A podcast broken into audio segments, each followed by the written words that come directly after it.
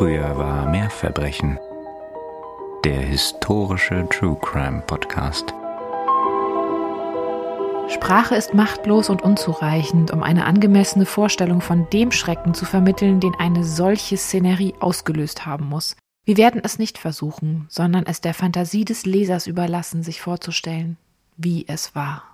Western Luminary, 21. Mai 1884. Äh, okay, das sagt mir noch gar nichts. Ich bin sehr gespannt und freue mich natürlich riesig auf die neue Folge. Ja, heute möchte ich auch mal ein bisschen geheimnisvoller einstarten und euch begrüßen bei Früher war mehr Verbrechen. Eurem historischen True Crime Podcast. Und hier sind natürlich Nina und Katharina. Und wir sind total beglückt, euch wieder dabei zu haben bei unserer neuesten Folge und hoffen, dass ihr genauso gespannt seid wie ich, obwohl ihr wisst es ja schon. Das ist ja mal nur für uns eine Überraschung, was diesmal auf uns zukommt. Diesmal beschäftigen wir uns mal wieder mit etwas, das den American Horror Story mit Fans unter euch bekannt vorkommen sollte. Mhm. Denn in der dritten Staffel der Anthologieserie spielt die historische Figur eine Rolle, über deren Verbrechen wir heute sprechen werden. Oh. Und wird dort verkörpert von Kathy Bates. Ah, so. Die Rede ist von Madame Delphine Lalaurie. Oh ja, eine interessante Geschichte und ich bin sehr gespannt, was du uns dazu erzählen kannst. Ich bin mir nämlich nicht sicher, wie viel von dem, was man so hört und kennt, tatsächlich der historischen Wahrheit entspricht. Also von daher eine Folge, auf die ich sehr gespannt bin. Ja, deine Frage bzw. dein Interesse zielt genau in des Pudels Kern, würde ich mal sagen. Mhm. Man muss auch dazu sagen, die Serie hat überhaupt erst einen wesentlichen Beitrag zur Bekanntheit dieser Person geleistet. Dazu aber später in der Folge mehr. Zuerst einmal Dank und herzliche Grüße an dieser Stelle, die rausgehen an Vicky, Luisa, Anja, Konstanze und alle anderen, die sich den Fall von uns gewünscht haben. Ja, herzlichen Dank. Und wenn ihr euch auch mal einen Fall von uns wünschen möchtet, dann wisst ihr ja schon, wie das geht. Wir erzählen euch das ja jedes Mal. Aber trotzdem, ne, schadet ja nicht. dann schaut doch gerne mal in die Show Notes. Da findet ihr die Links zu unserem Instagram-Account und auch zu unserer E-Mail-Adresse und zu unserer kleinen Kaffeekasse. Und auch da freuen wir uns riesig über die Unterstützung, die ihr uns zukommen lassen möchtet. Und ganz, ganz herzlichen Dank natürlich an alle diejenigen von euch, die da schon so lieb an uns denken. Wirklich, das ist eine Riesenhilfe für uns und bedeutet uns sehr viel. Also Dankeschön. Und während wir uns darauf freuen, von euch zu hören, auf welchem Kanal auch immer, wollen wir euch diesmal eine kleine Ankündigung machen. Wir gehen nämlich nach dieser Folge in eine kleine Sommerpause. Aber keine Sorge, wir werden natürlich bald wieder bei euch zurück sein, nämlich am 12. August. Das ist schon fest eingeplant, kommt dann die nächste Folge nach der Sommerpause raus. Genau, dieses Jahr machen wir eine kurze Sommerpause, keine Panik. Nee, genau, nicht wie letztes Jahr. Aber wo du das gerade ansprichst, letztes Jahr während der Sommerpause ist ja so die Abschlussphase unseres Buches gewesen. Also wenn ihr uns während der Sommerpause sehr vermissen solltet, dann schaut doch mal in unser Buch rein und verbringt damit vielleicht die eine oder andere Stunde. Ja. Das wäre doch vielleicht ganz nett. So, und nachdem also diese Hausmeisterei aus dem Weg ist, lehnen wir uns zurück und freuen uns darauf, was du uns über die Geschichte der Madame Lalaurie zu berichten hast. Sehr gerne, sehr gerne. Dann übernehme ich hier den Staffelstab und vorweg schon mal an alle, die den Fall kennen, beziehungsweise denen der Fall bekannt ist oder die die Staffel von American Horror Story kennen. Und nun eine Folge von uns voller Aufzählungen der Gräueltaten, gepaart mit Geistergeschichten, Hexerei und einer psychologischen Analyse über Delphine Lalauries Sadismus erwarten. All diejenigen muss ich leider schon mal jetzt enttäuschen. Das wird es hier nicht geben, denn das, was wir de facto, und du hast es eben ja schon angedeutet, an glaubhaften historischen Informationen über Madame Lalaurie und die Geschehnisse am und im Vorfeld des 10. Aprils 1834 in New Orleans haben, das ist wirklich erschreckend wenig. Vor allem, wenn man sich anschaut, was man über sie und ihre Taten heutzutage so gemeinhin alles, und es ist eine Menge, lesen kann. Hm. Sucht man dann aber nach den Quellen für diese Behauptungen und Erzählungen und vermeintliche Fakten, dann ist es, als hätten plötzlich alle fluchtartig den Raum verlassen. Also mir war wirklich das nicht klar im Vorfeld, dass wir hier einen wirklich beeindruckenden Fall von einer schmückt Jahrzehnte später etwas aus und alle schreiben von ihm ab und irgendwann gilt es als Wahrheit haben. Hm. Und vor allem das 20. Jahrhundert hat sich hier an der Mythenbildung sehr beteiligt. Ach, das ist ja spannend. Das ist erst so spät passiert. Das beginnt schon im 19. Jahrhundert, aber tatsächlich ist vor allem im 20. da einiges passiert. Und gerade halt auch in den letzten 15 bis 20 Jahren. Aha. An zeitgenössischem ist wirklich wenig erhalten und das wenige, was es gibt, das ist nicht unbedingt ohne Zweifel glaubhaft. Es gibt beispielsweise Zeitungsartikel. Hier lässt sich aber von einem nicht zu vernachlässigbaren Anteil Sensationslust ausgehen. Ihr kennt das ja schon von uns. Ne? Die Presse im 19. Jahrhundert ist so eine Sache für sich. Da gibt es oft auch viele gute Sachen, aber halt auch vieles, was mit Vorsicht zu genießen ist. Und man kann es nicht genau abschichten, weil wir auch nicht andere große Quellen haben, die uns da so eine Hilfestellung sind, um an dem Punkt rauszukommen, wo wir von Fakten sprechen können. Auch die bekannten Ausführungen der britischen Reformerin Harriet Martineau von 1838, die in ihrem ersten Band der Retrospect of Western Travel über die Ereignisse 1834 in New Orleans schreibt, die basieren tatsächlich auf ihrem Besuch zwei Jahre nach den Ereignissen in New Orleans und sind sicher auch geprägt davon, dass Martineau selber eine reformerische Haltung hatte und ganz klar Sklavereikritik betreibt. Das heißt, auch hier ist nicht ganz klar und sie war ja auch nicht dabei, sie hat das wiederum alles nur erzählt bekommen, was am Ende davon der Wahrheit entspricht. Bei keiner Recherche zuvor, muss ich sagen, war ich in Anbetracht eines solchen Missverhältnisses so negativ überrascht, die ganzen detaillierten Folterstories oder Geschichten von der sadistischen, bluttrinkenden Sklavenhalterin, mhm. die lasse ich deswegen alle raus. Dazu findet sich einfach nichts Valides. Und wenn dann nur relativ späte Quellen, also wirklich Anfang des 20. Jahrhunderts oder Ende des 19. Und da wird dann auch nie angegeben, woher man diese Geschichte plötzlich hat. Umso mehr finden sich dazu in den Weiten des Internets irgendwelche Geschichten. Das heißt, wenn ihr daran interessiert seid, an diesen Ausschmückungen, dann gerne einfach die Suchmaschine eurer Wahl bemühen. Da werdet ihr genug Grausiges finden. Was ich euch heute aber schildere, das ist angesichts der schwierigen Quellenlage das, was ich nach meiner Recherche für glaubhaft halte. Und wo es Graubereiche gibt, da werde ich es auch erwähnen. Das alles heißt allerdings nicht, und das möchte ich auch explizit sagen, dass Delphine Lalaurie unschuldig ist oder keine Schuld auf sich geladen hat und nicht schwere Verbrechen begangen hat, aber hört einfach selbst. An dieser Stelle dann auch für alle, die den Fall vielleicht nicht kennen und nicht genau wissen, worum es hier gehen könnte, eine Triggerwarnung. In dieser Folge werden wir über Missbrauch, Folter und Suizid sprechen, aber auch über Rassismus und Sklaverei. Gehen wir also zurück zum 10. April 1834 nach New Orleans in das Stadthaus der Familie Lalaurie in der Royal Street 1140. Zu der Zeit leben hier Leonard Lalaurie, seine Ehefrau Delphine und zwei Töchter aus einer früheren Ehe der Hausherrin und eine unbestimmte Anzahl Sklavinnen. Über deren Anzahl liest man unterschiedliche Zahlen. Am häufigsten war mir neun untergekommen. In der Küche des Hauses bricht ein Feuer aus an diesem Tag und greift um sich. Es ruft bald nicht nur offenbar die BewohnerInnen des Hauses auf den Plan, sondern alarmiert auch die Nachbarschaft und Feuerwehr. Das Feuer kann glücklicherweise schnell gelöscht werden, ehe es zu großem Schaden kommt. Das eigentlich Schreckliche, das wird tatsächlich erst noch entdeckt.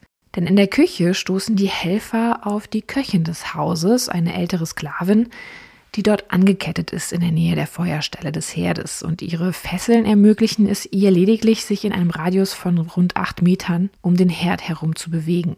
Anscheinend ist die Frau der Ursprung des Feuers und hat, wie sie später schildert, das Feuer im Versuch eines Suizides gelegt. Hm.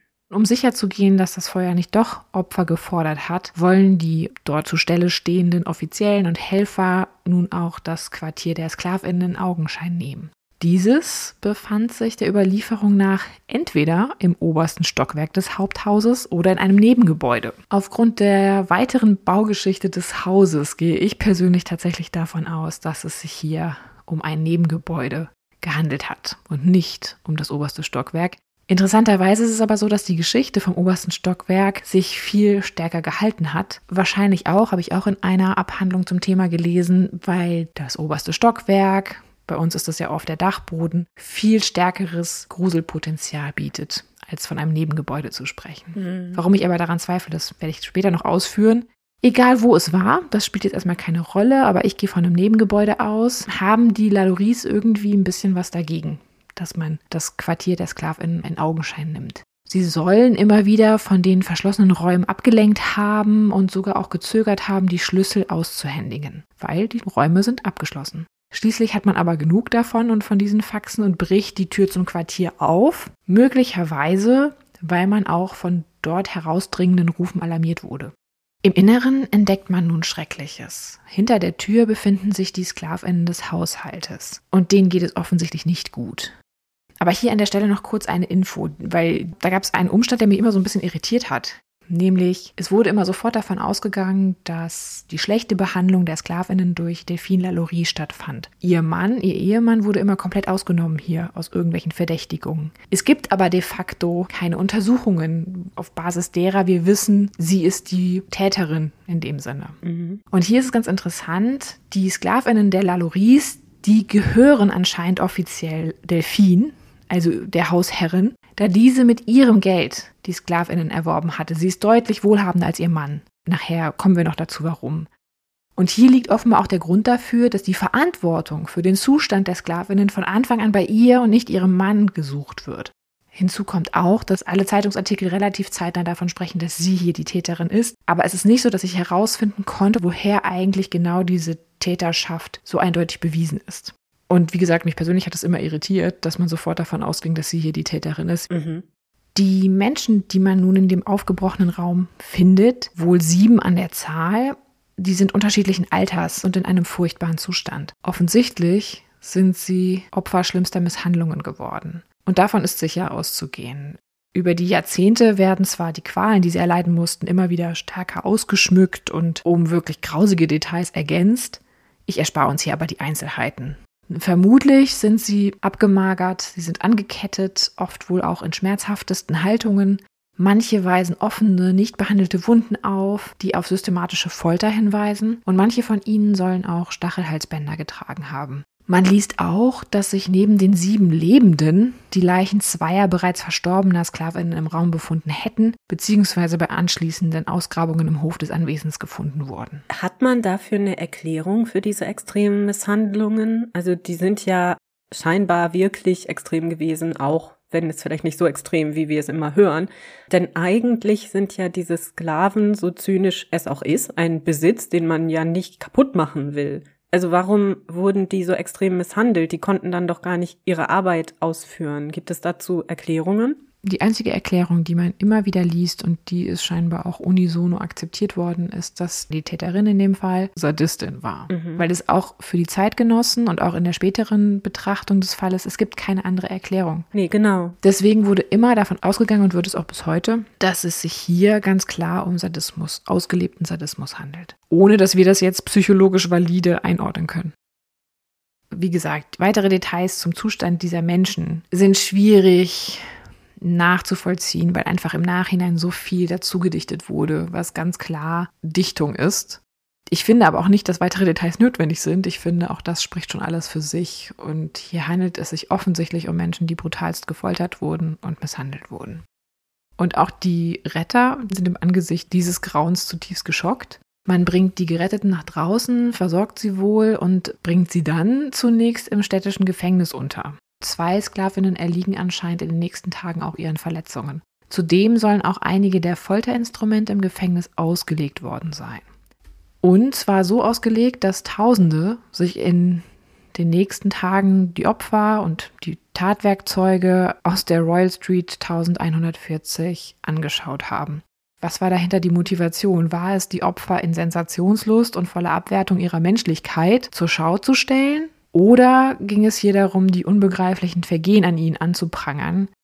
Da gibt es ganz unterschiedliche Ausführungen zu. Also ich habe Abhandlungen gelesen, moderne Abhandlungen, die davon ausgehen, dass es wirklich eher war, die Menschen waren, die Zeitgenossen waren überfordert, wollten das aber sichtbar machen, wussten aber nicht, wie sie es kommunizieren sollen.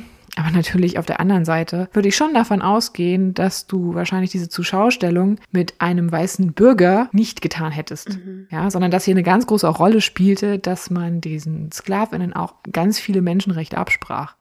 Schilderungen bzw. Aussagen von den geretteten Sklavinnen direkt selbst, die haben wir nur eine, die man nachvollziehen kann. Und die findet sich in einem Zeitungsbericht. Da wird nämlich ein Junge zitiert, der berichtet haben soll, dass er fünf Monate in diesem Quartier angekettet gewesen sei und fast keine Nahrung erhalten hat und täglich gefoltert wurde. Und wie schon gesagt, sind sich alle Zeitungsartikel und die entstehen wirklich in den nächsten 24 Stunden schon, einig, dass alle Sklavinnen durch Delphine Lalaurie misshandelt wurden.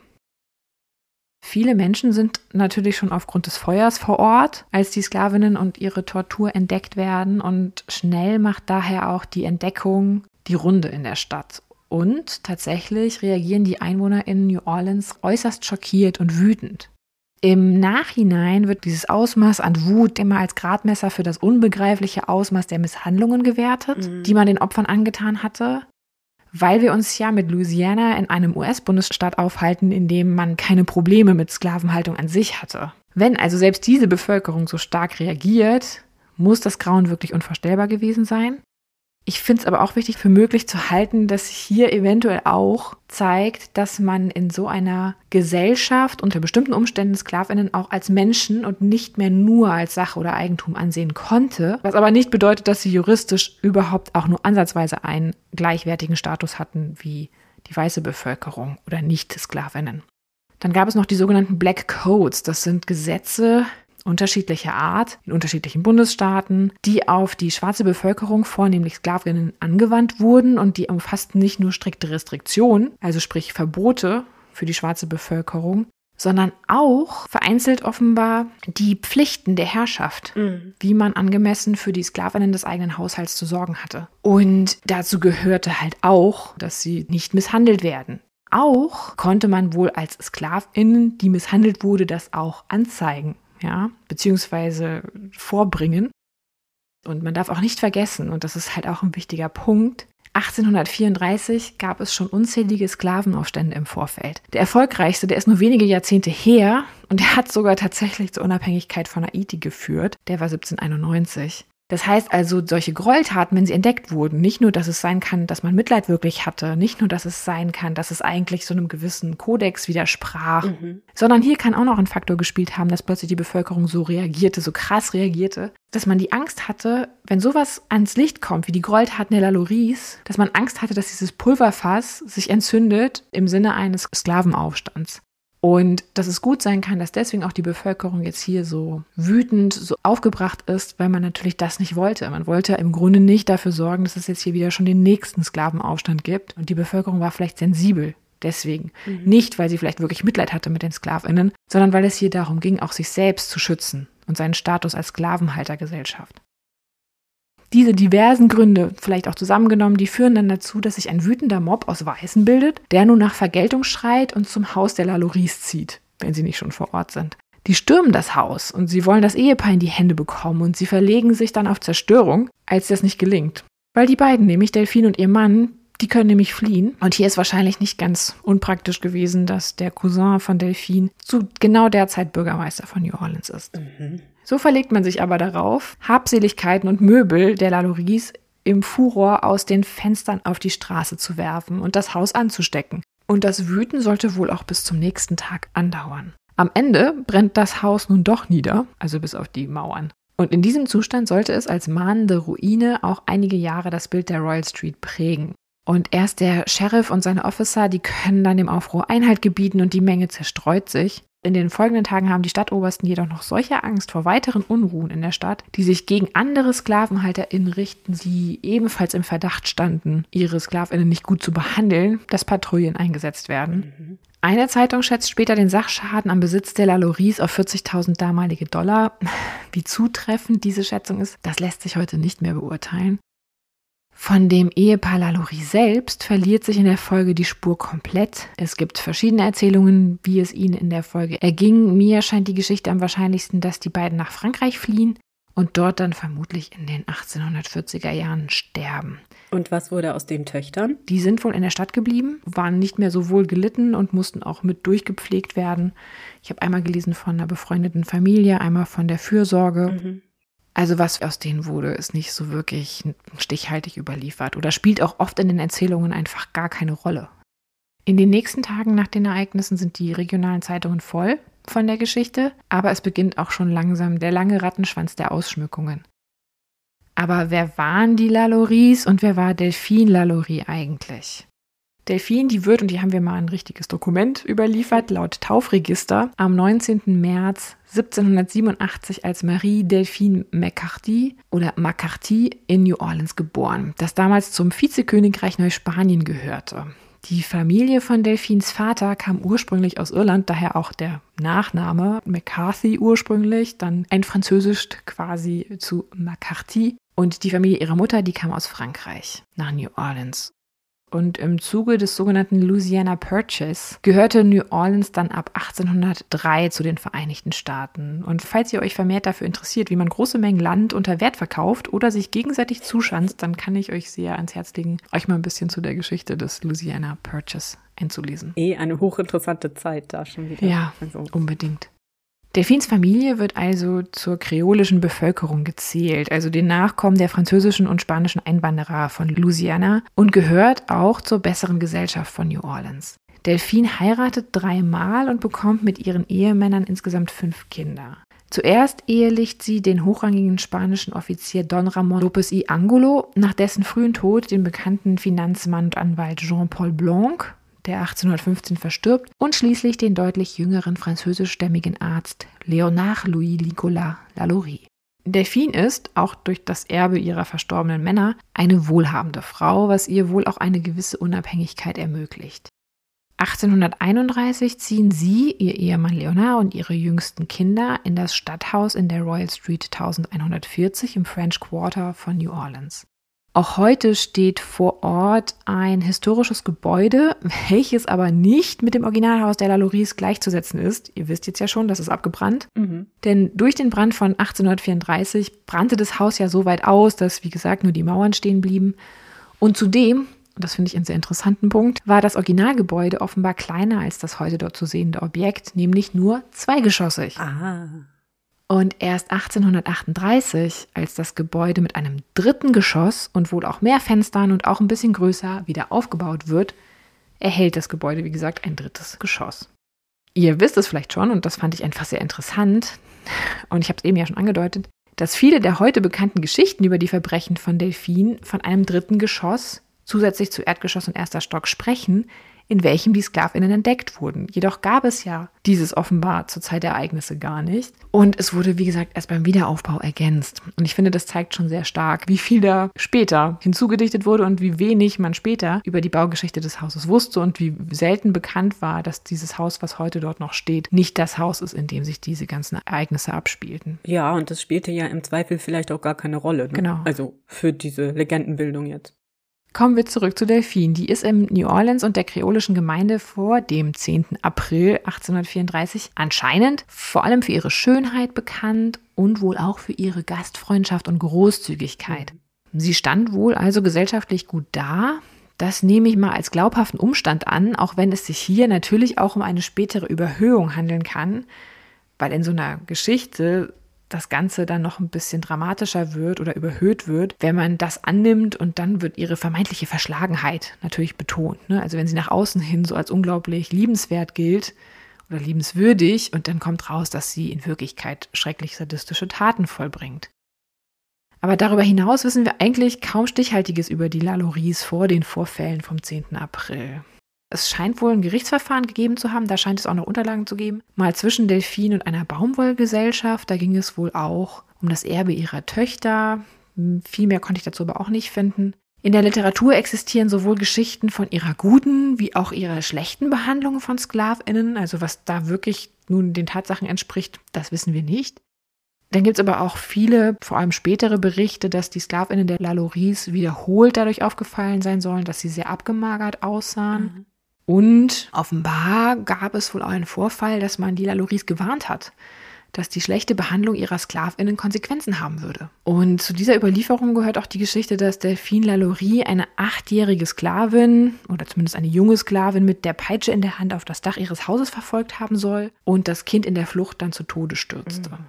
Dieser Vorfall soll beobachtet worden sein von einer Nachbarin und wurde dann wohl auch behördlich untersucht. Und dabei stieß man wohl auch auf weitere Sklavinnen im Haushalt, denen Gewalt angetan worden war und die in einem sehr schlechten Zustand waren, die deswegen auch aus dem Haushalt entfernt wurden. Aha. Doch Delphine Lalaurie soll es gelungen sein, über Mittelsmänner am Ende diese Sklavinnen wieder zurückzukaufen. Was da dran ist, das ist wirklich nur eine Erzählung von einer Erzählung. Auch hier offizielle Dokumente sind mir nicht untergekommen. Deswegen kann ich nicht einschätzen, inwiefern sich hier das wirklich so zugetragen hat. Meiner Meinung nach sind die Informationen ein bisschen dichter, die wir zu dem Umstand haben, dass schon vorher bekannt war, dass es den Sklavinnen im Haushalt Lalaurie nicht besonders gut ging und dass Delphine hier die treibende Kraft war. Aber das war es tatsächlich auch schon an dem, was wir so wirklich darüber ein bisschen versuchen können herauszufinden. Ich denke, wir können wirklich mal zusammenfassend davon ausgehen, es gibt hier eine Sklavenhalterfamilie mit einer Matriarchin im Grunde, also mit der, die das Geld hat und auch den Besitz hat, das war Delphine. Es gibt Sklavinnen im Haushalt, die sehr, sehr schlecht behandelt wurden und ziemlich sicher gequält und misshandelt wurden, ziemlich sicher durch sie. Und da scheint offenbar ein gewisser Sadismus eine Rolle gespielt zu haben. Und das wird irgendwann entdeckt. Das ist eigentlich der Kern dieser Geschichte. Ja, alles, was darüber hinausgeht, das franzt schon so aus in Spekulative. Interessant ist auch, wie man hinterher damit umgeht, mit diesem Kern der Geschichte. Denn nach den Ereignissen des 10. Aprils, da gibt es ganz unterschiedliche Aufarbeitungen der Geschehnisse und auch der Rolle von Delfinen. Meiner Meinung nach könnte in der Mischung der verschiedenen Interessen einer der Gründe dafür liegen, dass die Geschichte sich im Nachhinein so sehr verselbstständigte und so sehr angedickt wurde. Auf der einen Seite wird Delfin schnell im Sinne bekannter misogyner Topoi auch dämonisiert. Das darf man auch nicht vergessen. Das soll sie jetzt nicht in Schutz nehmen. Das ist nur interessant. Naja, es ist ja schon spannend, dass trotz mangelnder Aussagen, soweit wir wissen zumindest, wie du ja schon am Anfang andeutetest, davon ausgegangen wird, dass das alles von Delphine ausgeht. Ne? Also dass nicht ihr Ehemann oder ihre Töchter, meinetwegen auch, dieser Gewalttaten verdächtigt werden. Ja, oder die zusammen. Also es kommen ja auch mehrere als TäterInnen in Frage oder als Gruppe von TäterInnen. Das wird überhaupt nicht thematisiert, sondern es wird ganz klar sofort von ihr ausgegangen. Genau. Vielleicht gab es ja diese Aussagen. Ja, ja. Ne? Also vielleicht gab es, wurde ja ganz klar gesagt, hey, ich wurde gequält von ihr. Mhm. Das ist nur nicht überliefert. Nee, und ich denke halt schon so aufgrund unserer Erfahrung mit anderen Fällen, Gab es irgendetwas, das Delfin vielleicht in den Augen der umgebenden Bevölkerung, wer auch immer das gewesen sein mag, schon unbeliebt gemacht haben könnte? Also war sie überdurchschnittlich einflussreich, war sie überdurchschnittlich reich, schön, unbeliebt, ja, beliebt, irgendwas? Sowohl als auch, genau. Mhm. Ja, ja. Sie war überdurchschnittlich unabhängig finanziell von ihrem Mann. Ihr Mann war deutlich jünger als sie. Die anderen Männer hatte sie zu Grabe getragen. Jetzt wird natürlich auch, und das meine ich auch mit misogyner Topboy, weißt du, jetzt wird natürlich sofort auch irgendwie nochmal hingeguckt, so, ja, zwei ihrer Männer sind schon tot. Mhm. Hat sie die nicht vielleicht auch unter die Erde gebracht, obwohl es dafür nie irgendwelche Hinweise gab? Es wird zum Beispiel auch kolportiert, dass ja so etwas, so eine schreckliche Tat, die kann ja nur passieren, wenn die Frau die Verantwortung für die Sklavinnen trägt. Mhm. Ein Mann hingegen sei ja ein guter Sklavenhalter. Was absurd, ja überhaupt von hier SklavenhalterInnen als gut oder böse zu sprechen, weil es einfach so zynisch ist. Dann wurde zum Beispiel auch von manchen Mitgliedern der kreolischen Gemeinde behauptet, dass die in Anführungszeichen Amerikaner, also die Nicht-Kreolen, die Geschichte über die meisten Gräueltaten von Delfin erfunden hätten, um die Stellung der kreolischen Bevölkerung in New Orleans zu schwächen. Schließlich stand Delfin ja eigentlich wirklich stellvertretend für dieses kreolische New Orleans und tatsächlich war es so, dass der amerikanischen, in Anführungszeichen, Bevölkerung von New Orleans die mächtige kreolische Elite der Stadt auch ein Dorn im Auge war. Das darf man auch nicht unterschätzen. Und natürlich gibt es auch die GegnerInnen der Sklaverei, die die Geschichte jetzt für ihre Agenda nutzen. Aber am Ende egal, welche Interessensgruppe die Geschichte im Nachhinein und warum auch immer ausgeschmückt hat, was ihr zugrunde liegt, ist ein wirklich schockierender Fall von Folter und Misshandlungen. Und da wird am Ende dann auch, und das ist wahrscheinlich das, was auch heute die stärkste Motivation ist, die Sensationslust, das Grauen, der Schrecken an dieser Tat, der führt dazu, dass man immer stärker Sachen dazu dichtet und ausschmückt. Ja, und das, was du sagst, ist ja auch total richtig, ne? dass das vielleicht auch was mit so einer europäischen Seite der Laloris zu tun hat. Denn es ist doch auch so, dass Anfang des 19. Jahrhunderts, ich meine doch um die Zeit rum, oder das war doch auch in den 1830er Jahren, die Sklaverei in Großbritannien für gesetzeswidrig erklärt wurde. Dass man also diese Idee, dass man vielleicht aufgrund solcher Aufstände und Schlechtbehandlung und so, dass man nachher die Sklaven vielleicht verlieren könnte, weil es solche Vorbilder gab. Ja, ich glaube halt, da spielt wirklich verschiedene auch politische Interessen eine Rolle, wie man mit diesem Fall mhm. später umgegangen ist. Und trotzdem finde ich natürlich wichtig zu sagen, das heißt nicht, dass hier nicht schreckliche Taten verübt wurden, sondern nur, wie diese Geschichte im Nachhinein auch instrumentalisiert wurde für die verschiedenen Interessensgruppen. Das ist richtig und das ist auch keine Abschwächung dieser Taten. Ich denke sogar, es wird auch öfter solche Taten gegeben haben, vielleicht nicht in dem Ausmaß. Die Frage ist, warum man gerade zu diesem Zeitpunkt das so in der Öffentlichkeit diskutiert. Ne? Also wieso wird das plötzlich interessant für die Eliten die sich eigentlich sehr wenig sorgen um das Wohlergehen dieser Sklavinnen normalerweise. Ja. Obwohl auch da, ich denke, was du ja vorhin schon gesagt hattest, ne, man gibt sich ja selber auch so einen Kodex. Das ist ja tatsächlich mit allem so, was man als Gesellschaft macht, was wir heute vielleicht ganz anders empfinden als in vorherigen Zeiten. Und ich denke schon, dass es da auch sein kann, dass so merkwürdig und perfide das uns erscheint, man sich schon aufregen kann, wenn da Gewalt gegen Sklavinnen angewandt wird, die unnötig ist. Obwohl es für uns natürlich heute selbstverständlich schon unvorstellbar ist, überhaupt SklavInnen zu halten. Aber dass die Menschen sich damals eben diesen Kodex gegeben haben, das kann schon auch der Grund sein, ja. Ja, und was ich auch schon gesagt habe, dass natürlich man vielleicht auch Angst hatte, dass man diese perfide Abstufung hatte, ne, zwischen einem guten Sklavenhalter und einem schlechten Sklavenhalter. Mhm. Das macht natürlich, wie du sagst, aus heutiger Sicht keinen Unterschied, weil der Sklavenhalter an sich per se was Schlechtes ist. Aber man sich so vielleicht auch nicht sehen wollte. Und wenn dann aber solche Taten passieren, dann spielte das natürlich allen in die Hände, die zu Recht Kritik daran geübt haben, an diesem Lebensstil. Und das wollte man vielleicht auch nicht wahrhaben, ne, sich damit selber auch auseinanderzusetzen. Nee, genau. Weil ich finde, wirklich als Menschen wurden diese Opfer nicht betrachtet, sonst hätte man, wäre man anders mit ihnen umgegangen. Es, Ja. es schwindet dann auch jegliche Spur von denen. Also ich konnte auch nicht rausfinden, was mit denen dann danach passiert ist. Nee, genau, darum geht es ja dann in der Regel auch nicht, ne? Und leider finde ich, ist es auch so, dass in dieser Überhöhung dieser Geschichte und in dem, was da an Details in den nachfolgenden Jahrzehnten und Jahrhunderten dazu gedichtet wurde, dass da eigentlich im Nachhinein noch eine weitere Entmenschlichung dieser Opfer stattgefunden hat.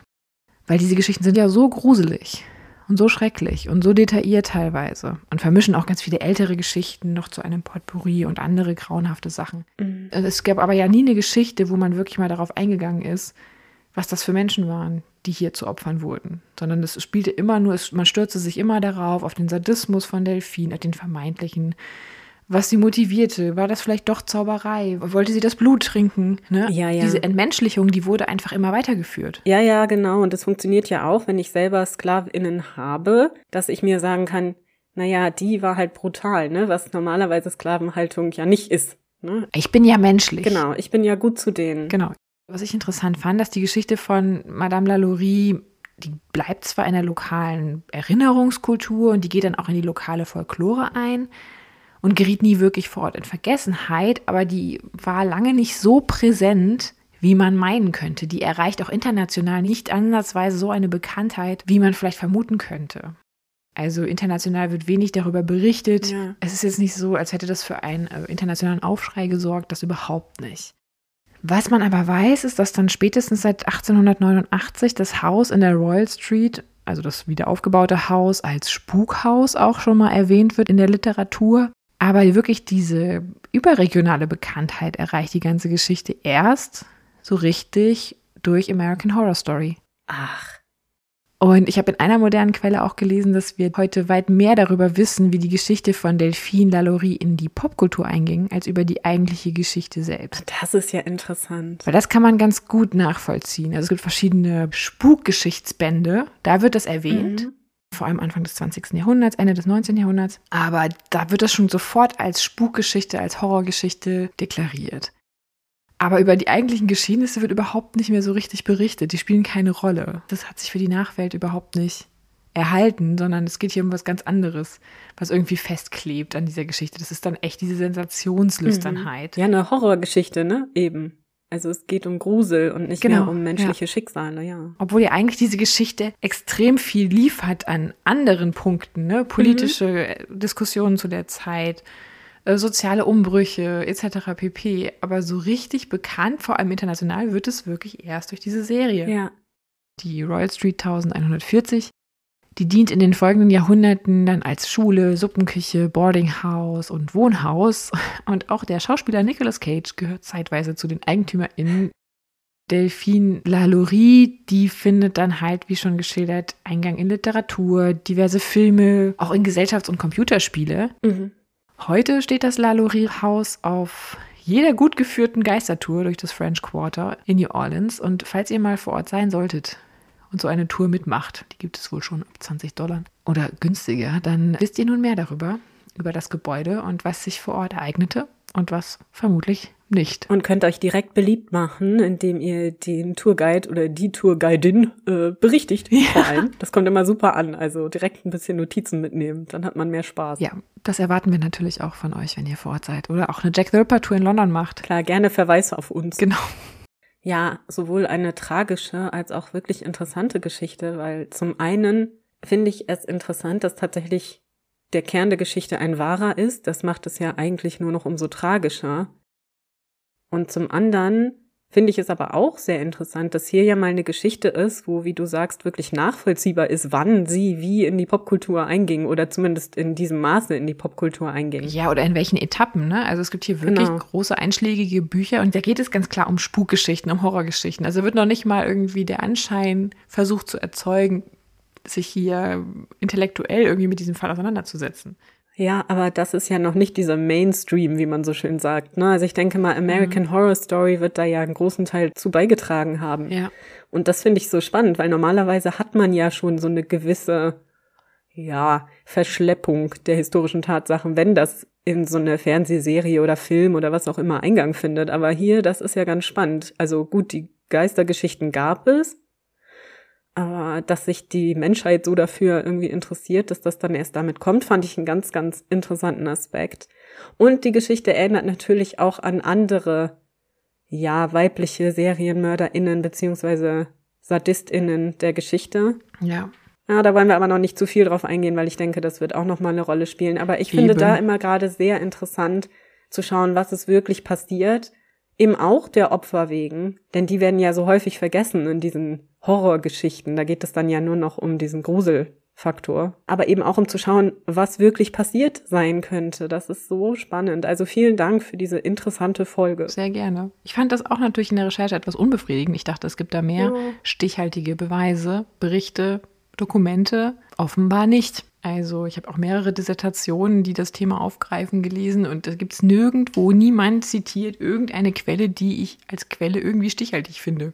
Ja, also wir haben uns auch schon mal überlegt, könnt ihr uns ja mal sagen, was ihr davon halten würdet, aber ob wir nicht mal so Sonderfolgen machen zu früher gab's weniger. Denn wir haben ja oftmals Fälle, in die man reinschaut und wo man dann feststellt, oder oh, ist eigentlich überhaupt gar kein Fleisch dahinter, die aber popkulturell häufig präsentiert werden als tatsächliche historische Tatsachen, seien es Verbrechen oder eben Gruselgeschichten. Mhm. Und wir finden sowas ja auch sehr spannend, mal genauer anzuschauen und so ein bisschen vielleicht auch zu debunken. Also lasst uns doch mal wissen, ob ihr Lust auf sowas habt. Genau. Und ich schätze mal, du weißt nicht, welche Folge du nach unserer Sommerpause bearbeiten wirst, oder? Nee, da werde ich mich dann erst mit beschäftigen, wenn ich vielleicht ein, zwei Wöchlein Pause gemacht habe. Darauf freue ich mich auch schon sehr.